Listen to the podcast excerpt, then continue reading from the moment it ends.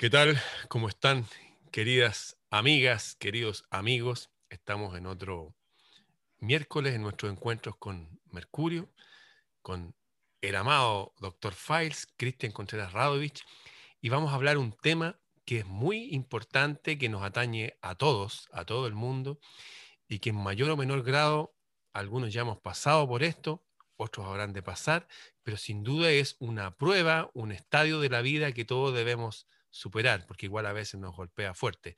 Vamos a hablar de la muerte de los padres. ¿Cómo estás, hermano del camino, Cristian Contreras Radovich? Hola, mago de Chile, mago del universo. Un abrazo a la distancia. Eh, un saludo a todos los amigos que nos esperan en estos encuentros en Mercurio. Y como tú lo dijiste, hoy día vamos a poner sobre la mesa una dimensión espiritual, una dimensión de una narrativa que tiene que ver con, con la pérdida de los padres, la pérdida al menos física. Y para darnos cuenta de eso, yo voy a poner una carta sobre la mesa para abrir este, esta conversación. Lo primero, dedicarle este episodio a todos los papitos que han partido, mi papá partió hace una semana, tu papá partió hace un tiempito más, ¿no verdad, querido Ramón? Así que se los dedicamos con, a todos nuestros papitos y padres que han partido. Y decir lo siguiente, como primer elemento, la importancia del padre, el valor de un buen padre, porque tú vamos a hablar de, de los padres que vale la pena hablar, porque hay otros que son parricidas y otras cosas que mejor ni hablemos ya, pero hablemos de los, de los padres buenos, padre bueno que uno ha tenido también en la vida y que lo acompañó durante toda la existencia. Decir lo siguiente, qué lindo es ese, esa palabra padre, el padre que te entrega los valores, que te, que te enseña el camino a seguir, eh, el padre que da todo por los hijos, por la familia, Qué hermosa palabra, qué hermosos recuerdos también, porque afortunadamente yo sé que hemos tenido, eh, yo he tenido ese padre, yo, tú hablarás por el tuyo, pero me da la impresión que es también en ese mismo camino, querido mago. Pero lo que quiero decir, a los 15 años, según los, la vida secreta de Jesús, este gran avatar perdió a su padre terrenal, que era José.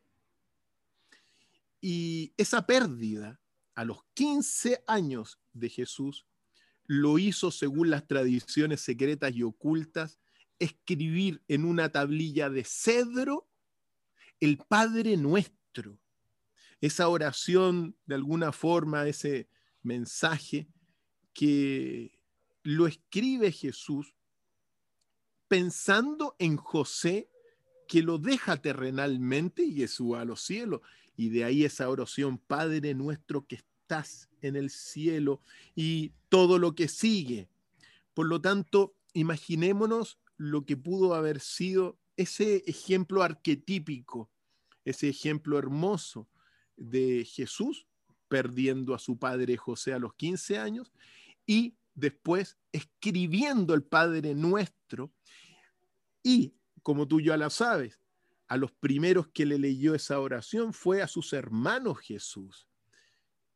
Qué fuerte a veces es esta pérdida física de, de una persona que lo acompaña durante toda la vida. Eh, pero como siempre digo, Ramón, si hay amor, la muerte no existe. Y aunque haya ausencia física, si hay amor, el papá, en este caso del que estamos hablando, naturalmente, queda en nuestro corazón y aunque no lo veamos físicamente, está con nosotros. Mira, es interesante que la palabra padre tiene que ver con el pater, tiene que ver con el patrimonio, una palabra patriarcado, una palabra un poco tergiversada también por mucho hoy día, pero tiene que ver con ese espacio físico donde podemos desarrollarnos, Recuerdo Humberto Maturana que decía que todas las especies, las mariposas, las flores, los pajaritos, cuando nacen, nacen en la confianza. La confianza que van a nacer en un terreno adecuado, con un clima adecuado, con agua, con sol, con alimento. Todos nacemos en la confianza. Y lo que vienen a dar nuestros padres, que lo voy a empezar a extender también al padre y a la madre, es ese terreno fértil donde cual podemos desarrollarnos y crecer. Pero también algo importante el Padre es el que pone esa vara junto a nosotros que nos ayuda a, crecer derecho. Porque esto no es como dejar, no sé si tú te acuerdas de ese caso de la mujer gallina, una mujer que la dejaron viviendo en un gallinero hace muchos años atrás y que andaba desnuda y comía del suelo, así igual que la gallina, porque el hombre imita lo que ve. Entonces, el padre también pone un buen ejemplo, algo bueno que imitar. Es como un modelo y en cierta forma representa a Dios aquí en, frente a nosotros. De hecho, todos nosotros vimos que nuestro papá era como Superman y que era con más power. Estoy hablando en general. O sea, el padre es un modelo a seguir, modelo el cual nuestra alma se va moldando. De la importancia también para las personas que somos padres de ser un buen modelo para los otros. Hay algunos padres que dicen, no, hay que dejarlo, que haga lo que quiera, que él elija. No, pues no funciona así. Eso es un error gravísimo, pero gravísimo en extremo, y que está citado en innumerable cantidad de libros, entre ellos la Biblia, qué sé yo, de que hay una responsabilidad también desde el padre al hijo, y también desde el hijo hacia el padre, eh, de honrarlo. Recuerdo incluso que hay una, algo que me llamó muchísimo la atención, pero en extremo, que decía, honra a tu padre y a tu madre ¿Para qué? Para que te vaya bien y seas de larga vida en la tierra. Y yo le di vuelta a eso, le di vuelta. Y empecé a ver que toda la gente que me rodeaba y que le va bien a nivel personal, pero también a nivel macro en el mundo, artistas, por ejemplo, incluso por el, el no sé, Mick Jagger de los Rolling Stones, que uno dirá, ¿qué tiene que ver ese tipo? Él tenía a su papá viejito, sí, y era flaquito como él, y lo llevaba a los conciertos. Eh, ¿qué se La Shakira, llevando a su mamá. No sé si serán los mejores modelos para destacar, pero estoy hablando que gente que le va bien, que es de larga vida, que está bien de salud, que pero también eh, gente que me rodeaba, que a todos los que le iba bien. Y recuerdo que yo viví algo muy extraño, ¿eh? lo voy a contar enseguida porque les va a servir a la gente. Pero cuando empecé a, a quedarme con todo lo bueno que me dejaron mis padres, no como otros familiares cercanos que se acuerdan de lo malo, mi vida empezó a cambiar. Y de verdad que a uno le empieza a ir mejor. Como decía Jesús, y no solamente Jesús, otro, hay algo extraño en honrar a los padres. Fíjate que los monjes chaolín hablan de que cuando uno eh, conoce y venera sus raíces, el árbol de la vida de uno se hace más fuerte. Ahí hay una conexión.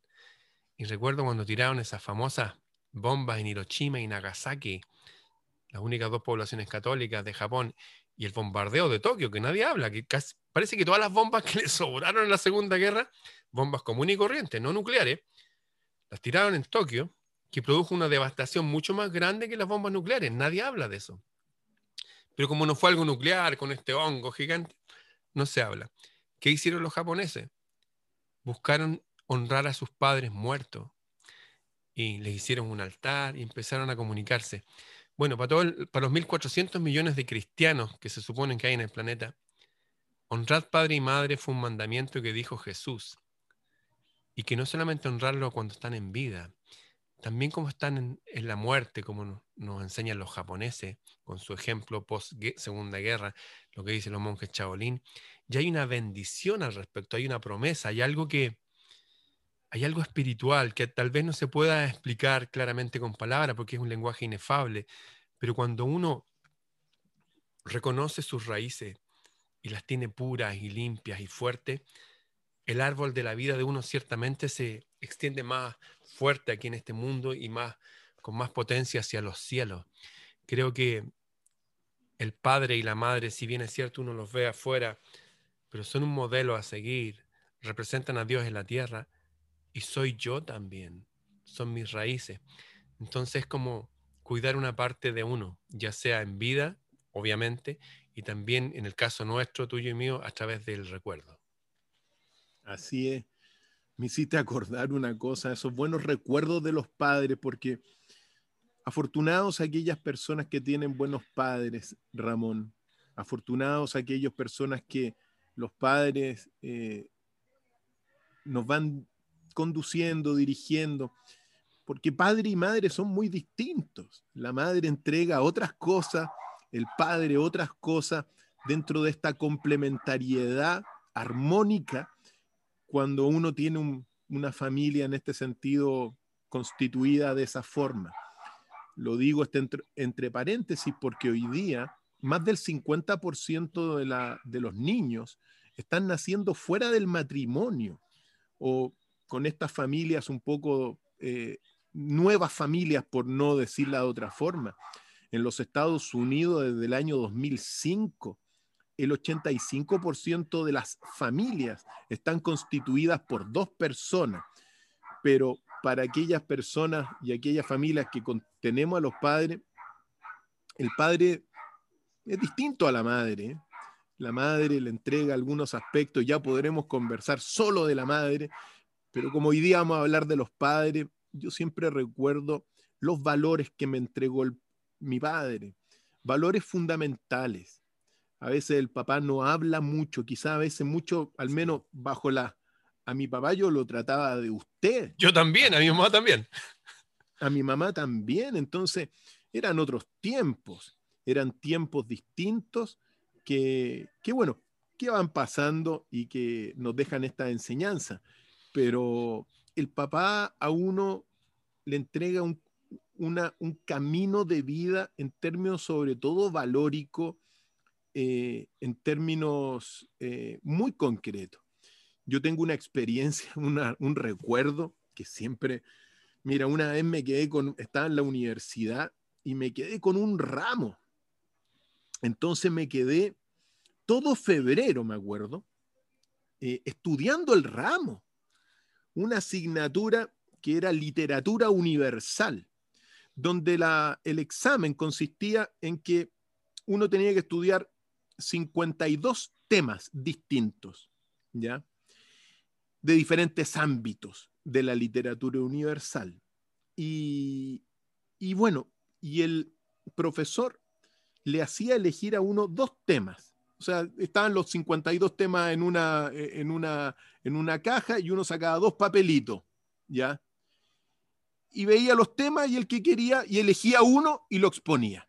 ¿ya? Entonces yo durante ese mes de febrero, sin vacaciones, estudiando día y noche, dije, bueno, me estudio 51 temas. Y claro, si me sale el que no me lo estudio, hago el otro. ¿Ya? Y me quedé todo febrero, querido eh, mago Ramón, estudiando y llego al examen y cambian las condiciones del examen. Y el profesor, que le tengo muy buen recuerdo a pesar de este episodio, llega y dice, hay un solo tema. Y ese tema está el tema. Y fue el tema que yo no estudié, Ramón. La ley de Murphy. La ley de Murphy. Así de simple. Y me acuerdo que reprobé, pues reprobé, pero oh. tenía una oportunidad más. O sea, me dieron una oportunidad más. Pero cuando le digo a mi padre, papá, y después de que no fui a vacaciones, de que estuve estudiando, me dijo y me sentó y me dijo, tu trabajo es estudiar. y de ahí me lo tomé, claro, me tomé, después me, me estudié el, ese tema que no me lo había estudiado de los 52 temas y aprobé. Pero ¿a qué quiero llegar?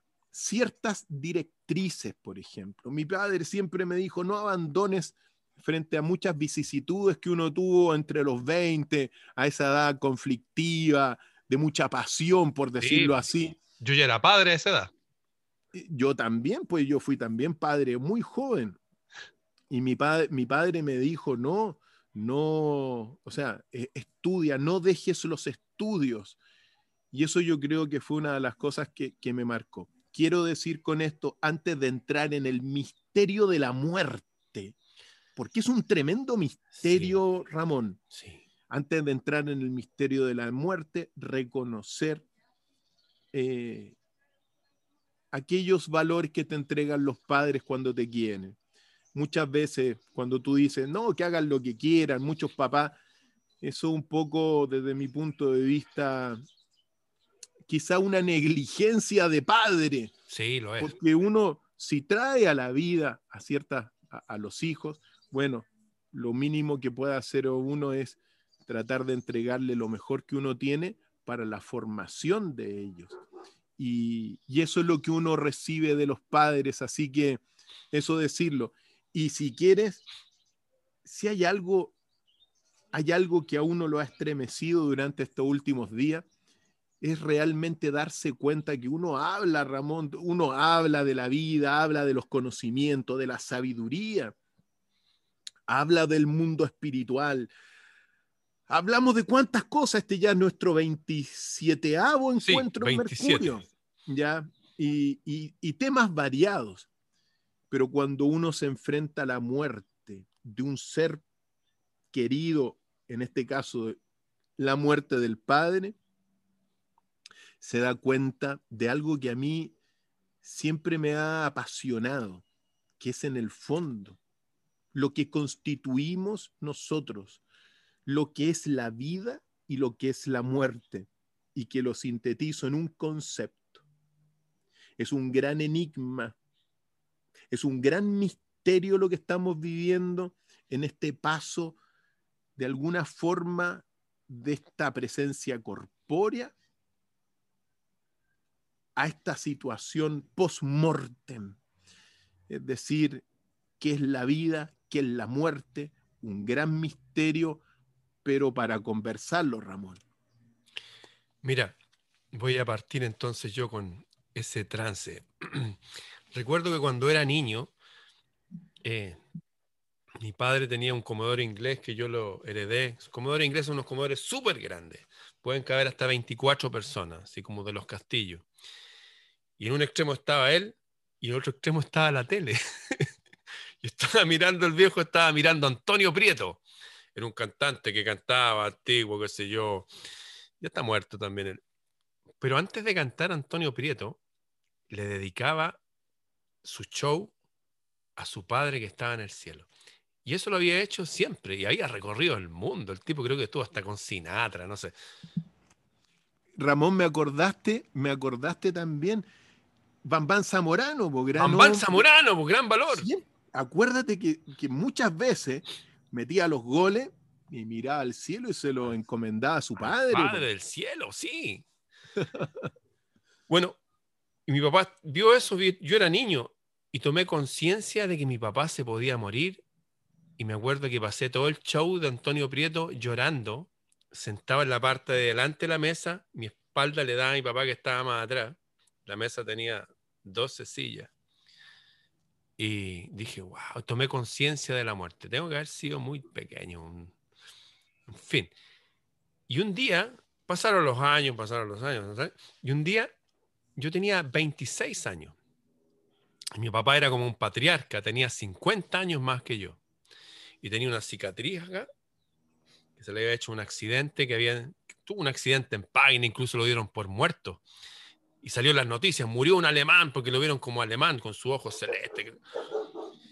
Y no, de hecho él se levantó del hospital, se sacó todos los tubos y se vino para la casa.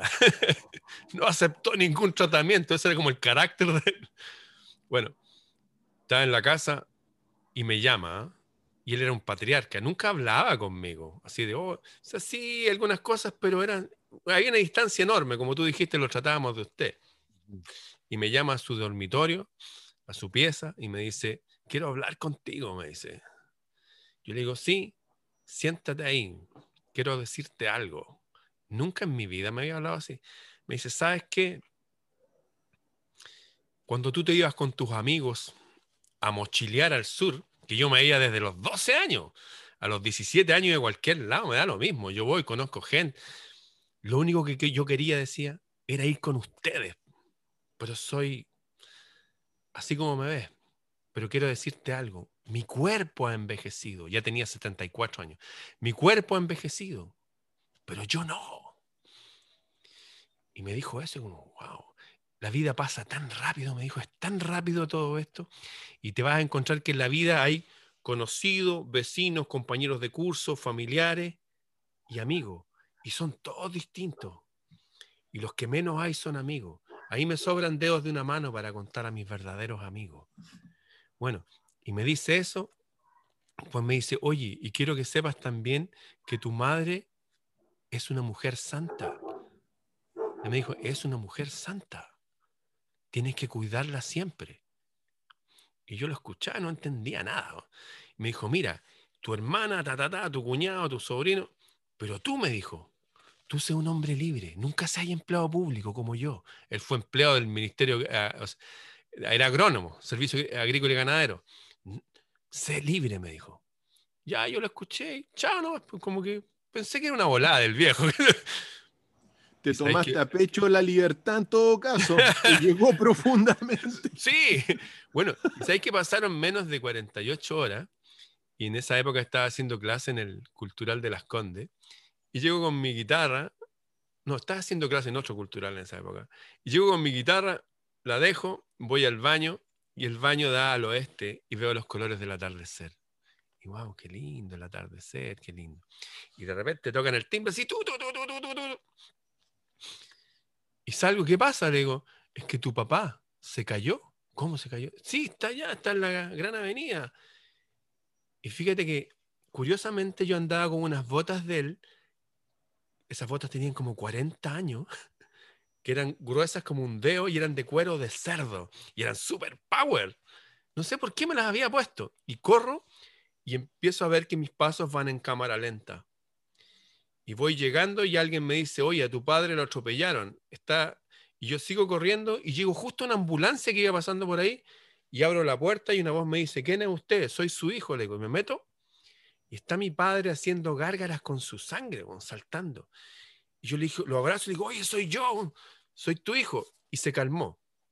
Llegamos al hospital Barros Luco, salió un tipo, me dijo, oiga, ¿habló con usted la enfermera? No, le dije, ¿quién es usted él? Soy su hijo su padre falleció. Y yo lloré como un segundo, así, hablé para arriba, para el cielo, dije, oye, se murió mi papá, tenéis que ser más presente que nunca. Hablé con mi mamá por teléfono, llamé, no, está todo bien, llegué para acá, mi mamá estaba con su pijama en la estufa, era invierno. De hecho, fue el 18 de julio, estamos a cuatro días. Bueno, y ya, pues. Y mi mamá, ¿dónde está tu papá? Y le cuento a mi mamá puta, de ahí escándalo y todo eso. Y de ahí hay que ir a la morgue porque fue un accidente. Lo fui a reconocer, el cadáver, ir a una, a una funeraria, el, ataúd y todas esas cosas que uno... ¿Y sabes lo que pasó? Vino, pasaron como un mes, como 40 días. Ah, todo esto pinté la casa de blanco, hice tragaluces, como que cambié toda la energía. Incluso su ropa decidí regalarla toda. La regalé, regalé todo.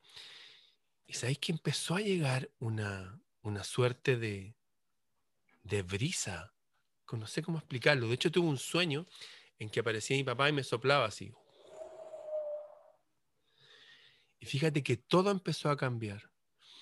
Después con el tiempo me di cuenta que yo soy parte de él y que esa conversación que él tuvo conmigo me advirtió. Él no sabía que lo iban a atropellar me advirtió y me acordé de todo lo bueno. Ya tengo que cuidar a la vieja, es una mujer santa, tengo que tirar para arriba, tengo que ser un hombre libre, bla, bla, bla. Y ese consejo dramático en un momento de la vida fue clave para mí. Pude haber retenido tal vez como familiares que tengo que retienen cosas que no les gustaron de él. Mi papá era muy así, como hombre antiguo. ¿ah? ¿eh? pero yo me quedé con todo lo bueno de él y fue bueno para mí. Y ese consejo, como el que te dio tu papá, y tú lo leíste hace una semana ahí en la iglesia, en, tu trabajo es estudiar, estudia, yo lo tomo para mí también. Tomé esos consejos, ser un hombre libre, ser siempre instruido. Me acuerdo que siempre dijo, sé buen amigo de tus amigos, sé que eres don con las mujeres, quiere las qué sé yo, eh, que ser un buen hombre, sé un buen hombre, sé un buen hombre, sé libre. Me quedé con eso y eso es mi lema hasta que me vaya de este mundo. Maravilloso recuerdo. Me hace pensar también que, o sea, en este sentir muy cercano de, esta ausencia física, definitivamente la muerte no existe para quien ama. Recuerda, amor a muerte. y sin muerte. Por eso para quien ama, y por eso es muy importante cultivar esos afectos de chico también, aunque somos de una generación de estos padres un poquito más, más enchapados a la antigua, por decirlo así, quizá no tan, no tan cercano como uno es, por ejemplo, hoy día, al menos con los hijos.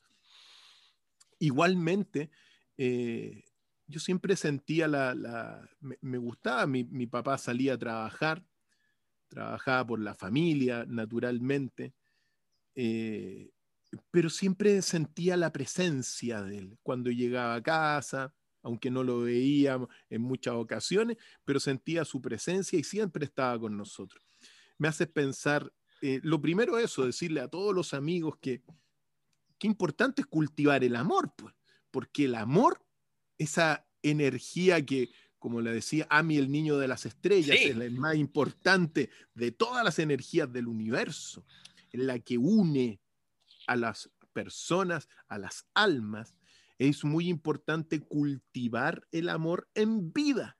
¿ya? Eso es lo primero que que uno tiene que hacer muchas personas que no lo cultivan por diferentes cosas, llega este lapso de, tránsito hacia la muerte, entre la vida y la muerte, y, quedan un poco vacíos, vacíos por la ausencia de ese sentimiento que hay que ir cultivándolo con el tiempo, que es un, que el amor, hay algunos versos por ahí que dicen que el amor no es rencoroso. Qué importante eso. Sí. El amor no siente, claro, que el amor no siente envidia, que el amor no divide, que el amor tiene tantas cualidades. Entonces hay que cultivarlo para que, para que cuando la ausencia física se expresa, igualmente está contigo. Digo esto ¿por qué? porque me hiciste recordar, vaya el fallecimiento de tu padre, pero eh, yo no quedé con nada pendiente con mi papá. Yo con cualquier cosa que uno pudo haber tenido, que en realidad nunca tuve mayores, nunca sentí ningún rencor, absolutamente nada pero yo con mi papá resolví todas las cosas hace muchos años, hace muchos años ya le dije que lo quería, le resolví todo esto, por eso siento yo que estos lapsus que hoy día ocurren, ah, duele la ausencia física. Sí. eso es lo que duele, porque tú te acostumbras a saber que cuando vas a la casa de los abuelos, ahí está, o aunque uno se vaya y no lo vea en un tiempo, tú sabes que llamas por teléfono y te va a responder la voz. Eh, pero en el fondo lo que quería decir en esta, en esta parte es que ojalá que nadie tenga cosas pendientes con los padres. Con el padre, yo les digo a todos los amigos, todo se soluciona con el padre conversando hay padres duros, hay todo tipo de padres, pero todo se soluciona conversando. Naturalmente, dentro de la normalidad, todos tenemos padres buenos, por regla general. Hay otros padres que mejor ni los mencionamos, no nos convocan ahora, ¿ya? Hay parricidas, como los mencionábamos, que bueno, son desviaciones. Pero en general, mi sugerencia es que frente a cualquier problema que uno pueda tener o, esas a veces espinitas que se les quedan adentro, conversen con los padres porque no hay que tener nada pendiente con los padres. ¿Tú quedaste con algo pendiente, Ramón? Eh, creo que cuando, por ejemplo, cuando me reúno con amigos y pensaba, me gustaría ahora, en este momento, que estoy justo en esta celebración, por ejemplo, tenerlo ahí. Pero la verdad, a juzgar por lo que estamos viviendo, especialmente hoy en día, creo que está súper bien mi papá que esté allá con mi mamá. De hecho, soñé con ellos hace dos noches atrás y que mi papá le llamaba y decía, oye, ya, pues vente a acostar, le decía. Y mamá está más joven y más alta. Decía, ya, ya voy, ya, que está hablando conmigo mi mamá. De hecho, anoche pasó algo súper extraño y lo voy a contar y me da lo mismo. Eh, puse la olla a presión para cocinar unas pechugas de pollo. Y dije, nunca he hecho pollo en la olla a presión. Así que sé que la carne la dejo una hora y que increíble. ¿eh? Pero el pollo creo que es menos. Bueno, voy a dejar la luz prendida para acordarme que está la olla a presión. Y voy y la dejo, y lo dijo en voz alta. Y, me vine acá al computador. Y pasó un rato y la luz se apaga y se prende. Y luego se apaga y se prende. Y pensé, debe ser el tubo fluorescente porque y voy caminando a la cocina y me acuerdo que el tubo fluorescente es nuevo y es LED, no tiene esos fenómenos. Y la luz estaba apagada con el interruptor apretado, un interruptor antiguo. Mi casa tiene 100 años. Y hablé con el espíritu, le dije gracias, eso, gracias por cuidarme. Y sabes qué, el pollo estaba listo. Entonces igual siento sus presencias o una presencia enviada o algo que tiene que ver con mi linaje, que ya es parte de mis padres. Pero la verdad nunca me siento solo. La verdad que nunca estoy solo. Y creo que he tenido como eso que te acabo de contar, que me pasó anoche, me pasa siempre. Y en sueños también estoy eh, constantemente en contacto con ellos. Y no solamente con ellos, eh, es como que mi familia, están mis padres, pero tenemos más familia para arriba. Sé que todos no conocimos a nuestros cuatro abuelos, pero tenemos ocho bisabuelos y así. Creo que somos parte de un linaje y este espacio, esto es lo raro, es estar aquí. Estamos 80 años, 86 estuvo tu papá acá, 84, no sé. Estamos unas pocas décadas para pasar al otro lado. Y ahí recuerdo lo que hablaba Jesús, el que nos enseñó esa oración, que decía que cuando uno se va de aquí al otro lado, uno está en un paraíso.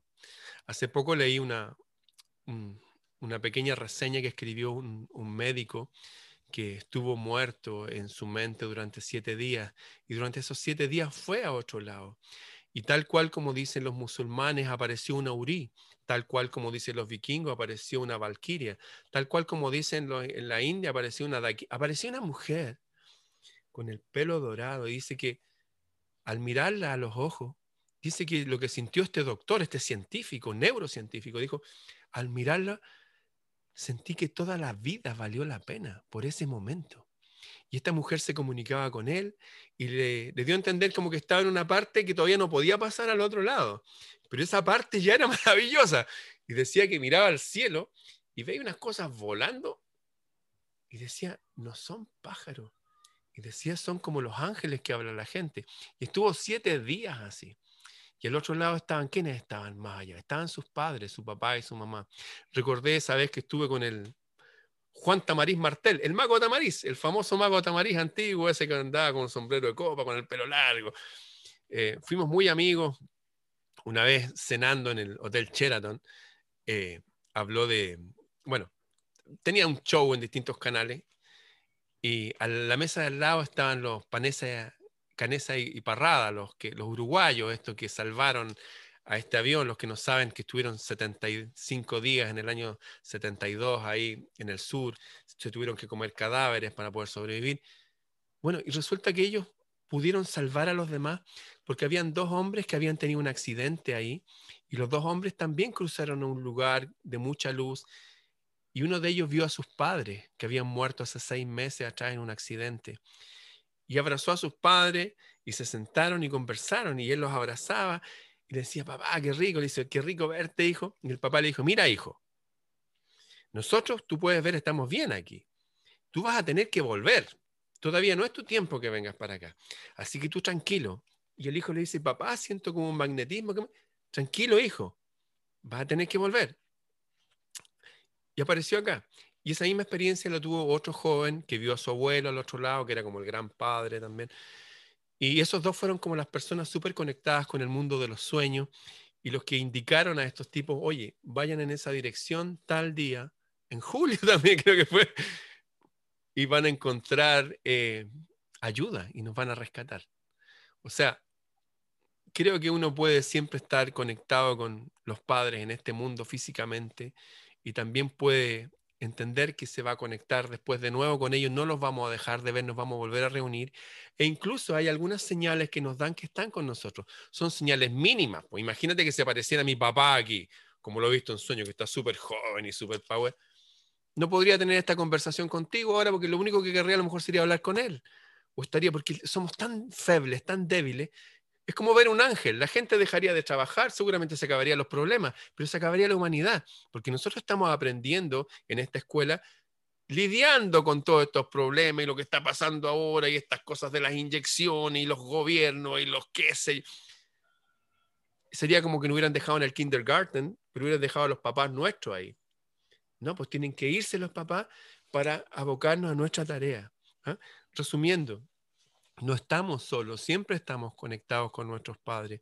Incluso nos dan señales de, desde nuestro linaje celeste, ¿ya? De que nos guían a veces en cosas tan simples como lo que me pasó cocinando una presa de pollo, que nunca había hecho no haya presión hasta cosas más profundas como, oye, ayúdame en esto, guíame en esto, dame sabiduría en esto. Yo me, eh, me comunico con mi linaje todos los días, me levanto y tal como hacían los, los surias antiguos, hablo con el sol y hablo hacia arriba y pido, agradezco y me lleno, igual que las plantas y todo, me lleno de ese calor, pero les hablo y parto así mi día. Eh, sí, mis padres no están aquí ahora, mi papá no está aquí ahora, físicamente. Y qué bueno que no esté aquí. Me cargaría que estuviera y no me gustaría que estuviera aquí. Y estoy conectado con él y eh, con el papá de él y con todos mis ancestros hasta llegar al que inició esta, este linaje, igual que tú. Eh, les aconsejaría a la gente que empezara a ver la vida de esta forma y tomar estos testimonios de personas que han cruzado ese velo, aunque sea por un rato, y entender de que lo que viene es maravilloso. Al final de esto viene un paraíso, como lo dicen todas las tradiciones y todas las religiones. Oye, no estamos solo por ningún motivo, aunque se haya la presencia física ya, ya no esté. Y te, deja, te voy a contar algunas cosas que para mí son señales, señales eh, de estos últimos días, porque mi papito fallece. Hace poco. Pero me, han sucedido dos cosas que me, han, me, un poquito, a ver, nos están mandando algunas señales, etcétera. Fíjate tú que yo tengo, le había regalado a mi señora una bufanda negra muy bonita, más grande que esta que yo tengo acá, ¿ya? Y se me perdió, se me perdió completamente. Eh, y veníamos regresando de la, de la casa de mi, de mi padre, me voy a bajar del auto, se bajan los niños, y la bufanda aparece adentro del auto, donde estaban los niños sentados. Tú me puedes decir, no, pero que no, no, no estaba ahí, no sé cómo se materializó, no me lo explico, ¿ya? ¿Por qué? Porque como se le había regalado a mi señora, me decía, ahí dónde había quedado esa bufanda, etcétera, que se le había regalado para un cumpleaños. Y apareció. No me explico cómo apareció. Primer, eh, al menos, eh, situación especial que me ha tocado vivir. Y hace dos días, Ramón, yo tengo un escritorio donde tengo mis libros, etcétera. Y de repente al menos de los años que vivo acá, nunca ha ocurrido que era más o menos mediodía y un pajarito se posó en la ventana y empezó a golpear para adentro. y lo tenemos grabado, tengo la grabación. Entonces, cuando incluso mi hija, la Olimpia, lo vio, dijo, el abuelo dijo. tú sabes que estas son cosas, experiencias místicas que no tienen una explicación racional, pero nunca me había pasado que un pajarito me golpeara la ventana como diciendo, aquí estamos, aquí estamos bien de alguna forma. Eh, recuerdo que hay muchas tradiciones de nuestros pueblos originarios, de los pueblos Hopi, de otros también, que muchas veces cuando el alma va saliendo del cuerpo, muchas veces dicen que se materializa por un momento en los picaflores, por ejemplo, en los pájaros. Así es. Entonces, no, no estoy diciendo, no estoy hablando de un proceso de reencarnación por ningún motivo en este sentido, pero sí eh, pienso, que pienso que hay una señal, te están diciendo de alguna forma, eh, no vamos a estar nunca más solos. ¿Por qué? Porque nuestros padres los vamos a poder ver en la naturaleza, en nuestra misma casa, nos van a acompañar. Por eso es muy importante esto de, que es el amor y todo hasta... Para mí es fundamental eso, porque sin amor no hay vínculo, no hay vínculo posible.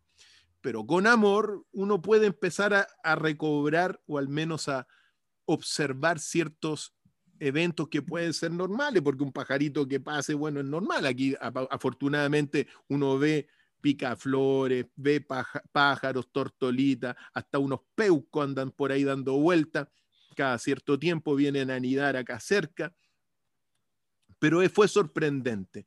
Y de alguna forma uno lo interpreta de esa, de esa forma y diciendo, bueno, está bien. Y aquí está el punto.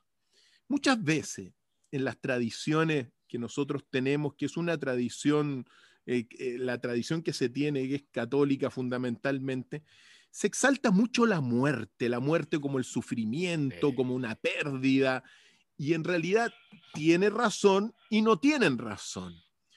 Tienen razón en cuanto que, claro, ya no vas a ver más al papá vivo, estamos de acuerdo, pero hay tradiciones que dicen eh, de nuestros pueblos originarios también de América, que cuando se encarna un alma, esa alma, o sea, se reúnen en la tribu preocupados.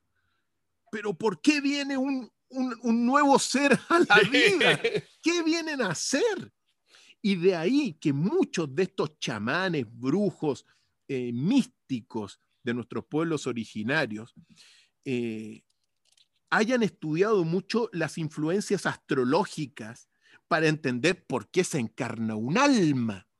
Sea lo que sea, se preocupan y se preocupan mucho por esta encarnación y muchas veces hasta, se, hasta que dicen, bueno, dependiendo los destinos de las personas que lo pueden ir leyendo, eh, por la influencia astrológica de la luna, del sol, de la energía del centro de la galaxia particularmente, bueno, determinan la misión y el servicio que vienen a ser esa alma joven encarnada en la tierra. Y cuando el alma muere o se desencarna y la persona muere, hay celebración. Por lo tanto, se celebra ¿por qué? Porque la persona ya cumplió su misión en la vida. Y yo puedo decir una cosa, que a pesar de todo el dolor de la pérdida del padre, uno puede decir que al menos yo estoy seguro que mi padre cumplió la misión en la vida. Y ahora puede descansar. Si, imagínate, si el cuerpo no es eterno, por Ramón. El cuerpo ya, ya me imagino, uno cuando es joven, claro, se las puede todas, pero después que la espalda, que las rodillas, y va, se va deteriorando el cuerpo en este gran misterio.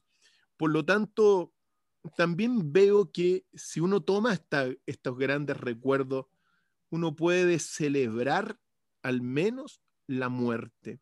Celebrar en cuanto que, en cuanto que el alma ya puede descansar, Ramón. Puede descansar de su misión de servicio en la tierra, que al menos así me gusta verlo. Y de ahí en adelante ir percibiendo, al menos con esta conciencia ampliada, la manifestación de los animales, la manifestación de la naturaleza y cómo hay muchas cosas que uno pueden ser muy normales, pero quizás son esas expresiones de o esos mensajes de que están bien ahí al otro lado de la orilla, Ramón. Yo siento que nuestros padres están bien al otro lado de la orilla y que cumplieron su misión. Y si yo te veo a ti como una persona que se ha posicionado en el corazón de, de nuestro país y más allá también del mundo entero, uno puede decir que, que nuestros padres han cumplido la misión, Ramón. Y eso, enhorabuena. Y lo más importante para todos aquellos que no tuvieron una buena experiencia con los padres o no tienen padre o se les fue o se les murió de niño, no lo conocieron o fueron un mal padre, les tengo una noticia maravillosa, pero de verdad. Hay un tipo que se llama Joseph Campbell, que escribió, ha escrito hartos libros con respecto al héroe en nosotros y y él habla que hay un fenómeno muy loco psicológico que se produce cuando las personas tienen distancia del padre o ausencia del padre. Esas personas tienen la mayor capacidad de encarnar el arquetipo del héroe en sus vidas.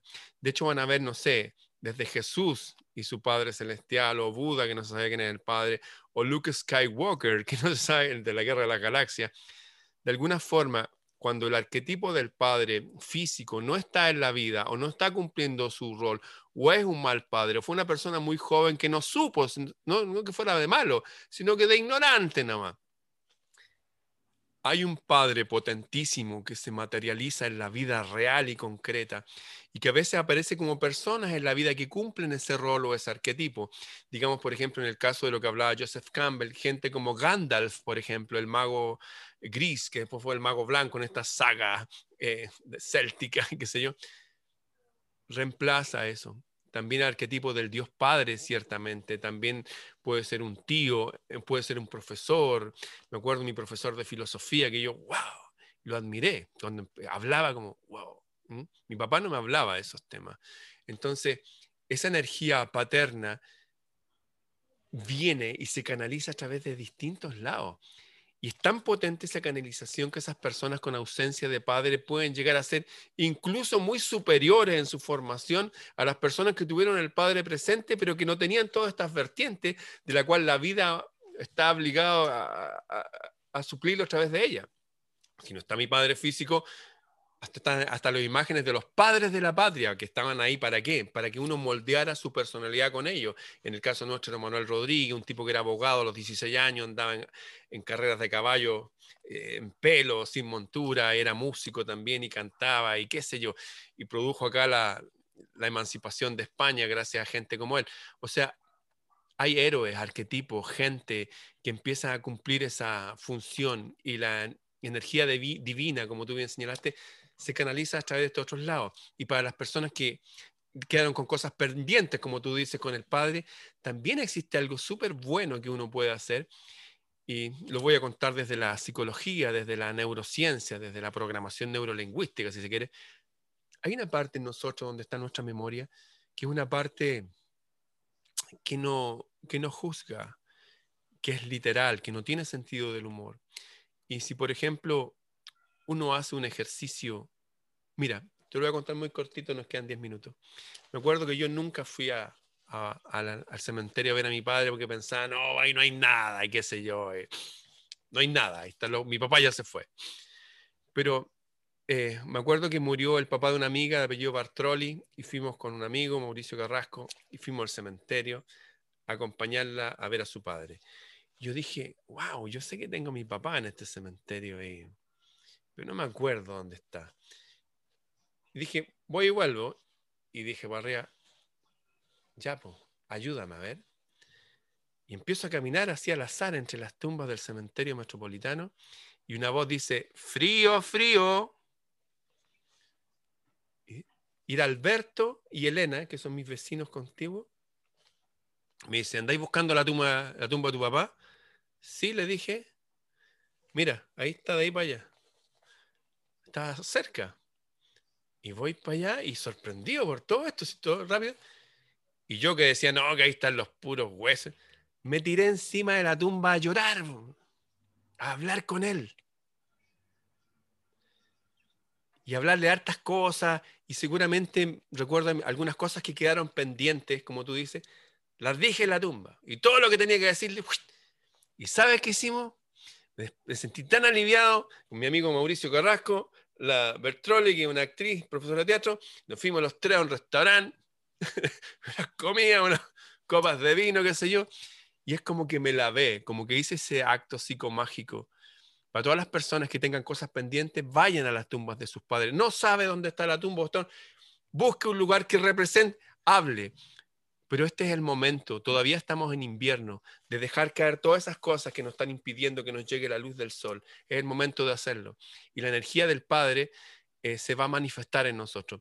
Y algo muy importante. Es cierto que no nos, no vemos aquí y se puede manifestar en ciertas cosas, como te ha pasado a ti o a mí, pero según lo que yo sé, no según lo que yo creo, porque yo tuve un accidente también y vi el túnel y la luz y todo eso cuando tenía 16 años, vamos a volver a verlo, nos vamos a reunir físicamente, no en este plano, pero la vida es súper extraña, eso que decían todos los antiguos, oye, tranquilo, de cierto te digo que en un rato más vamos a estar todos juntos en el paraíso o en el Valhalla o con las juris, como dicen los musulmanes al otro lado.